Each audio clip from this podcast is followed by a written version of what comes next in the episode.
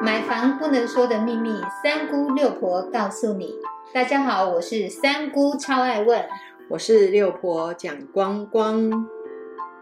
买房一百问第八十九问：建商做外墙防水，只做窗户与楼层接缝处，这样正常吗？大楼跟透天的防水施工方法不同，六婆你赶快来跟大家说明其中的差异处。一般来讲呢，大楼真的只有做这样子的施工，只有做窗户的窗框跟楼层接缝，因为他们整栋一个外墙施全部施做防水的话，那这个费用当然就会比较高。后天就比较会做所谓的全栋防水，就是四面防水的一个动作。许多大公司因为对防水施工真的要求并不高，它在外墙的部分真的只有处理窗框往外三十公分。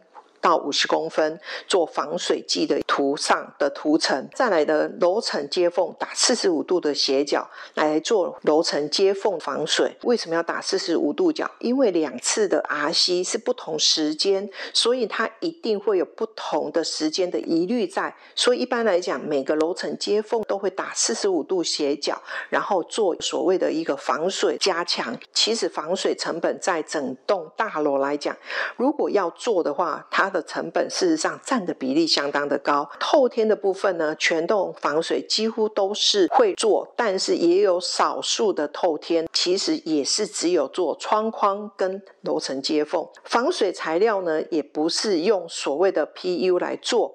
我们再来了解六婆的公司的外墙防水，来跟大家分享一下。在整个 RC 过后呢，第一次打底，我们会把裸露在外墙表面的一个铁丝，因为我们今天如果果是要搭接有音架要上去的话，一般来讲都会有铁丝在壁面上去固定所谓的音架的部分，或者是钉子。钉子有可能是在做灌浆之前的板模封板会遗留下来的。在做了第一次的清除之后呢，在打底的时候会做第一次的表面，把这些铁丝或者是钉子做拔除。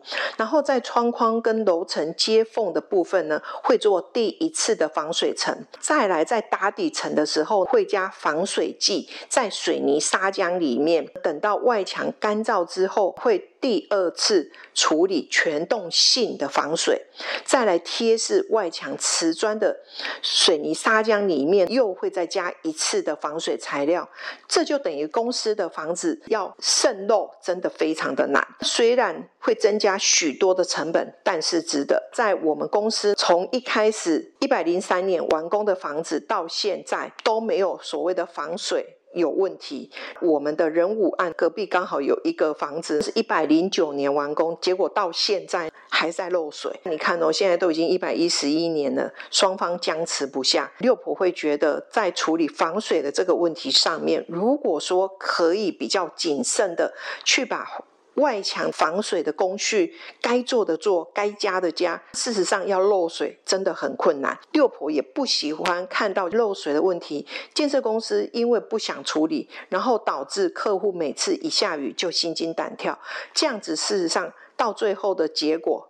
即使进行到诉讼，两方都不会有多开心的事情。比较希望的是，在一开始结构施工的时候，甚至到外墙贴饰之前，可以把防水的工序跟工法做好，这个是比较好的一件事情。在买房子之前，请大家多了解一下建设公司一个防水施工的工法，或者是请现场提供施工过程的照片。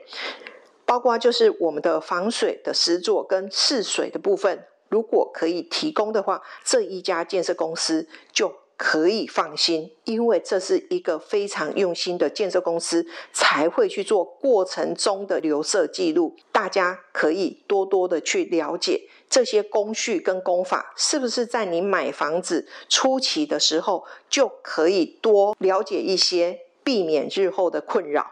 这样大家懂了吗？有听清楚六婆的提醒了吗？买房之前一定要先了解建商的防水施工的工法哦。谢谢您的收听。